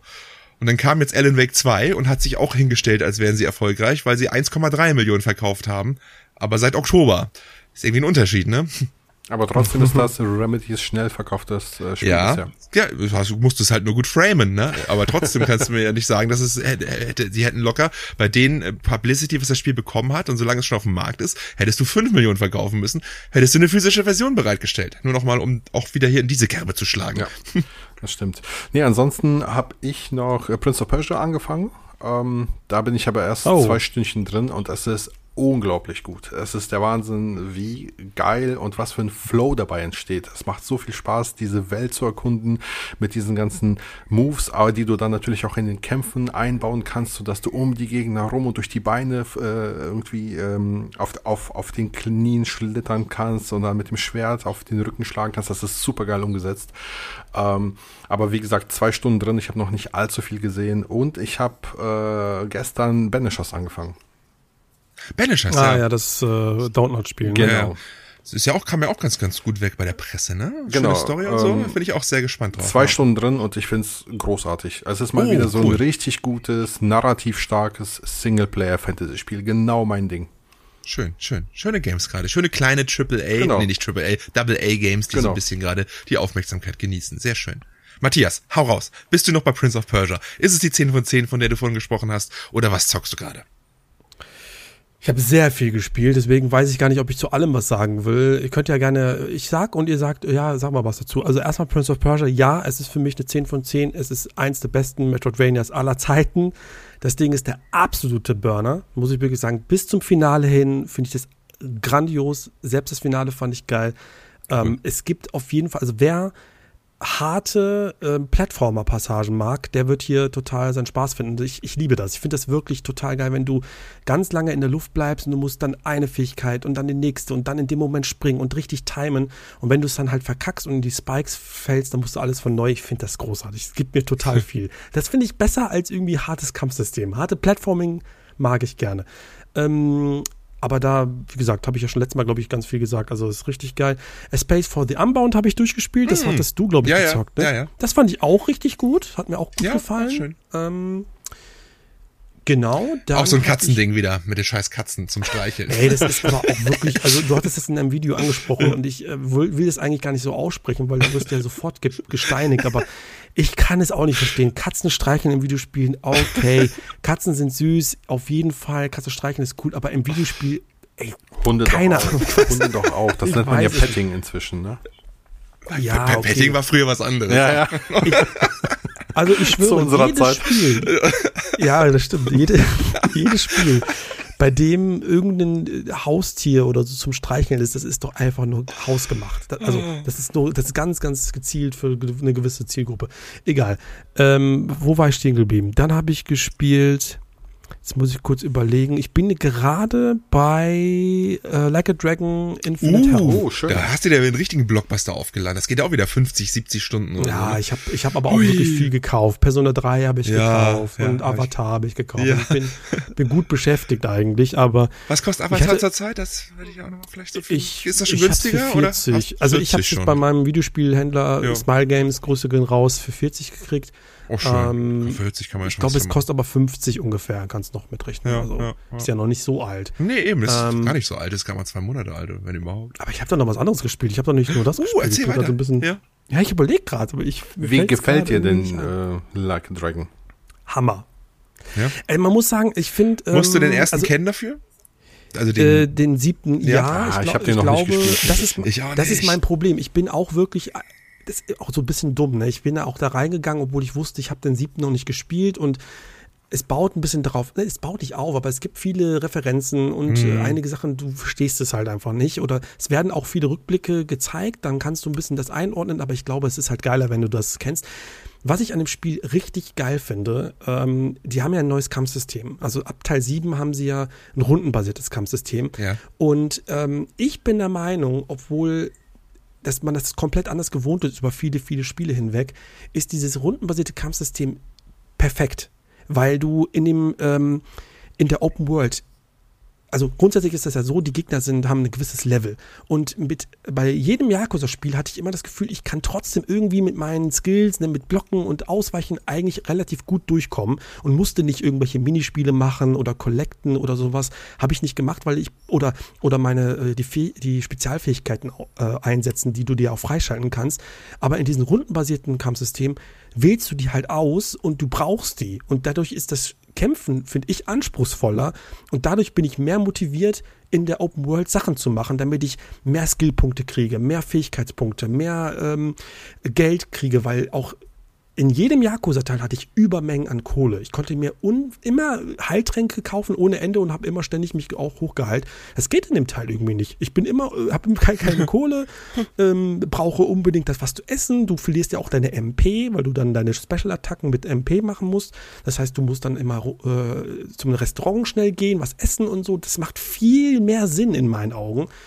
Und ähm, Infinite Health hat ja so diesen, diesen neuen Weg, dass du in Hawaii äh, unterwegs bist. Und das ist schon, es ist irgendwie ein japanisches, japanisches Hawaii, weil ständig irgendwelche Leute Japanisch sprechen können und ne, das ist total komisch.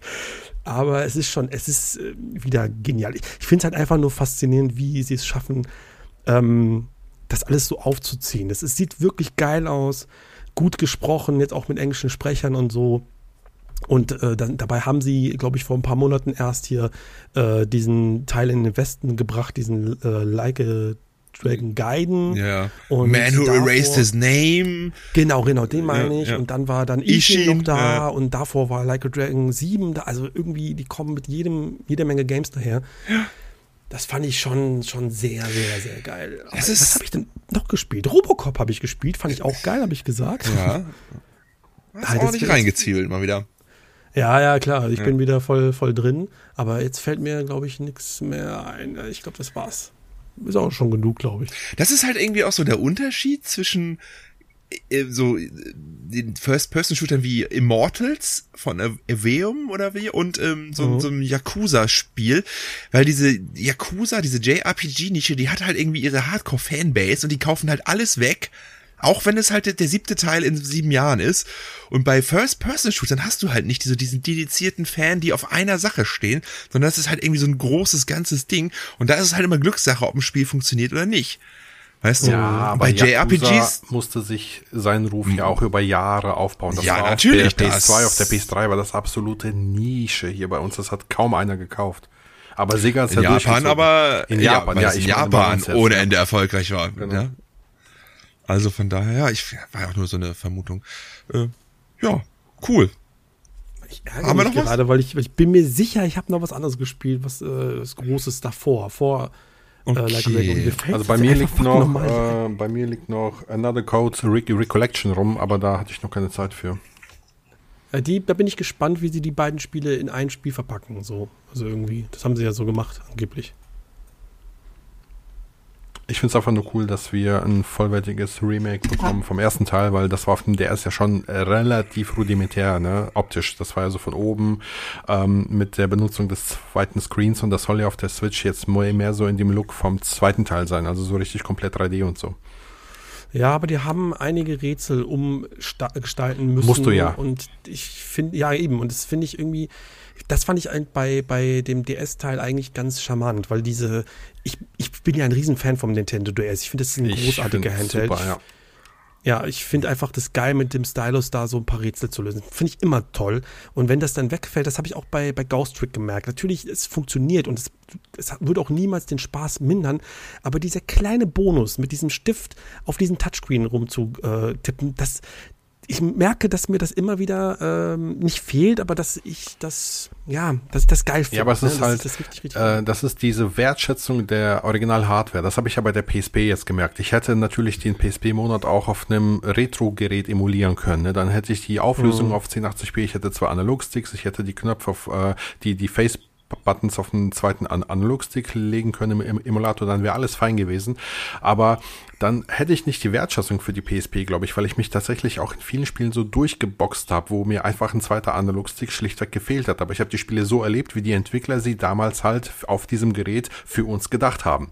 Und das ist ja beim mhm. DS nicht anders. Ne? Ja. Genau. Ich glaube, ich habe wirklich nichts anderes gespielt. Das waren meine Spiele. Aber das waren schon wirklich, das ist halt die Sache. Wenn ich jetzt vergleiche, ich habe ich hab einen Monat lang nur Retro-Spiele gespielt und habe so viele Spiele durchgeballert, weil einfach die Spiele nicht lang waren. Manche waren zwei Stunden, manche waren vier Stunden, manche waren fünf Stunden. Das war es eigentlich auch schon. Das größte und längste Spiel war, glaube ich, Symphony of the Night. Nee, warte mal. Uh. Wenn ich die Inverted Castle jetzt nicht mit, mit, nicht mitrechne, dann bin ich auch nur bei sechs Stunden gewesen. Ähm, Terranigma war lang. Hast so, du durchgespielt jetzt auch? Nee, noch nicht. Ich bin da okay. auch noch nicht weiter. So wie letztes Mal. Genau, ja. aber ähm, jetzt zum Beispiel dieses Jahr, oder jetzt nehme ich ein Prince of Persia The Lost Crown, ein Robocop und jetzt einfach mal ein Like a Dragon. Das sind ja alles drei Spiele schon, die über 20 Stunden gehen. Also ja. Robocop habe ich auch schon fast 18, 19 Stunden gezockt das ist einfach nicht mehr so, dass du die, äh, dass du die wegsnackst. Du musst dir dafür alles Zeit nehmen und mm. je mhm. mehr Zeit äh, du einem Spiel schenken kannst, desto weniger Zeit kannst du einem anderen Spiel geben. Ganz genau. Helldivers habe ich gespielt, fucking hell. Das ist das Spiel gewesen. Helldivers und ja. Foamstar. Oh, hast du in Foamstar reingeguckt? ja, aber das, ist, das ist aber, das ist aber ist einfach nicht mehr unsere. Ist das ist eine Graupe. Ja, natürlich. Keiner spricht darüber, irgendwie gefühlt. Das ja, aber das, das, ist, das ist im PS Plus drin, ne? Ja, das, das ist ja, hat aber auch Pech gehabt jetzt mit Helldivers, ne? Also das, äh, äh, das ja, aber ja, es ist aber auch spielerisch leider, also es, ja, im Vergleich zu Splatoon ist es einfach auch nicht so geil. Das muss ich einfach okay. sagen.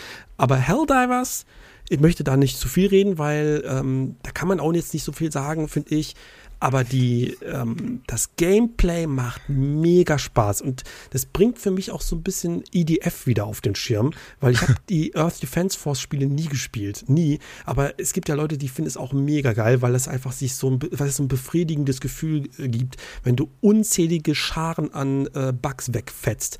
Und in Helldivers ist das so befriedigend, also die Waffensounds sind geil, das, die Effekte sind geil, das Trefferfeedback ist geil, das ist halt ein Koop-Spiel und das ist normalerweise teilweise gar nicht meins. Und ähm, ne, du machst da eigentlich nicht, also du gehst mit deinem Squad bis zu vier Leuten, landest du auf einem Planeten und hast dort ein paar Objectives, manchmal eine Sache, manchmal zwei Sachen und musst dann am Ende evakuiert werden. Und das ist jetzt spielerisch ne, nichts viel, aber du diese ganzen Drops, die du äh, anfordern kannst, das das, das ist die Waffen, die du dann kriegen kannst und das Ballern, es macht einfach Bock. Ist das noch so? Ich habe das damals äh, den ersten Teil gespielt. Da war das so nervig mit den Sachen, die du anforderst. Da musstest du immer so eine Button-Kombos eingeben, ja, links, rechts. Das ist oh, immer noch so. Okay, na gut. Naja. Das ist aber irgendwie, da habe ich auch gedacht, hä, wieso macht man das? So ein Konami-Code ja. dahin Ja, ja, genau. Also, du brauchst so, du willst jetzt so Vorräte haben, da musst du ähm, L1 gedrückt halten, dann hoch, runter, links, rechts, links, rechts, hoch. Ja. Und dann wirfst du eine Granate und dann kommt er dahin. Ja. Aber irgendwie ist das auch wieder so ein kleiner ähm, spielerischer Kniff, so eine Idee, die erstmal keinen Sinn ergibt, aber irgendwie das macht Unter Zeitdruck kann das schon ganz schön anstrengend sein. Genau, ne? wenn du ja. voller Kanne voll ja. äh, unter Druck gerätst, weißt du, und du bist dann noch der letzte Überlebende und du musst eigentlich deine Leute wiederholen. Auch das musst du mit diesem Code machen, dass du ah, Verstärkung rufst. Okay. Dann holst du deine Leute wieder. Ja. So, und du stehst da und du, du drückst L1 und gibst diese Ding ein und währenddessen kommen schon so vier, fünf Roboter oder sowas. Das, da gibt schon Nervenkitzel. Da kommen schon ein paar richtig geile äh, ja, Multiplayer- äh, cool. Geschichten. Was ich auch spannend finde, ist, dass die Entwickler ja auch ähm, dem, also schon klar äh, abgestritten haben, dass es da einen PvP-Modus geben wird, weil sie, also sie haben gesagt, äh, glaube Wortlaut war, ähm, wir wollen nicht noch mehr toxische äh, Gaming-Kultur irgendwie vorantreiben, deswegen gibt es bei uns nur Koop-PvE-Gemetzel. Ähm, die Leute, das finde ich irgendwie geil. Die Leute bei Call of Duty gucken sie alle an, hä? ja, eben, was will der nicht? Ja, völlig, völlig, völlig krass. Aber ich, ja. ich finde, ich, find, ich muss Schön. auch sagen, das ist auch irgendwie cool. Ich freue mich total über Helldivers. Ich weiß nicht wieso, bei Palworld habe ich gesagt, äh, war ich ein bisschen miesgrämig, weil, was weiß ich, was, keine Ahnung. Bei Helldivers, ich weiß auch nicht warum, mich freut, die, mich freut der Erfolg. Mich freut, dass die Leute so viel Bock haben auf das Spiel, dass die zusammenkommen, dass die wieder so richtig geile Abende haben. Also mhm. ich lese das ganz, ganz oft wie die Leute da, und leider ist es ja so, dass die Server nicht mitmachen und die jetzt heute angekündigt haben, dass sie temporär auf 450.000 äh, Spieler begrenzen müssen, dass Leute ihre Konsole anlassen, damit sie nicht rausgehen, damit sie weiterspielen können. Also so krass ja, ist gerade so diese, dieser Spaß. Ja, ja cool. aber das ist so, das ist pure Freude am Gaming wieder, weißt du? Das ja. finde ich geil. Ah, stimmt, da habe ich auch bei Twitter habe ich das gelesen, weil die äh, die Server laufen ja über Microsoft Azure. Das ist da gleich wieder so, ah, die machen das mit Absicht. Oh, ja, ja, genau. Oh. Nee, aber äh, geil. Ich, ich sehe schon kaum Controller-Poesie. Yes. Andi, Andi nimmt die, den Lied. Stream. Geht ab. Andi, wohin? A kurz, B lang. Aber hey, Banane. wenn wir das nächste Mal Controller-Poesie aufnehmen, haben wir wahrscheinlich schon alle Final Fantasy VII Rebirth gespielt. Uh, ja. Oh, das Vielleicht. Sehr, ich ich habe mir vorgenommen, bis dato, äh, also bis dahin das neue Yakuza durchgespielt oh, zu haben. Also war was sportlich.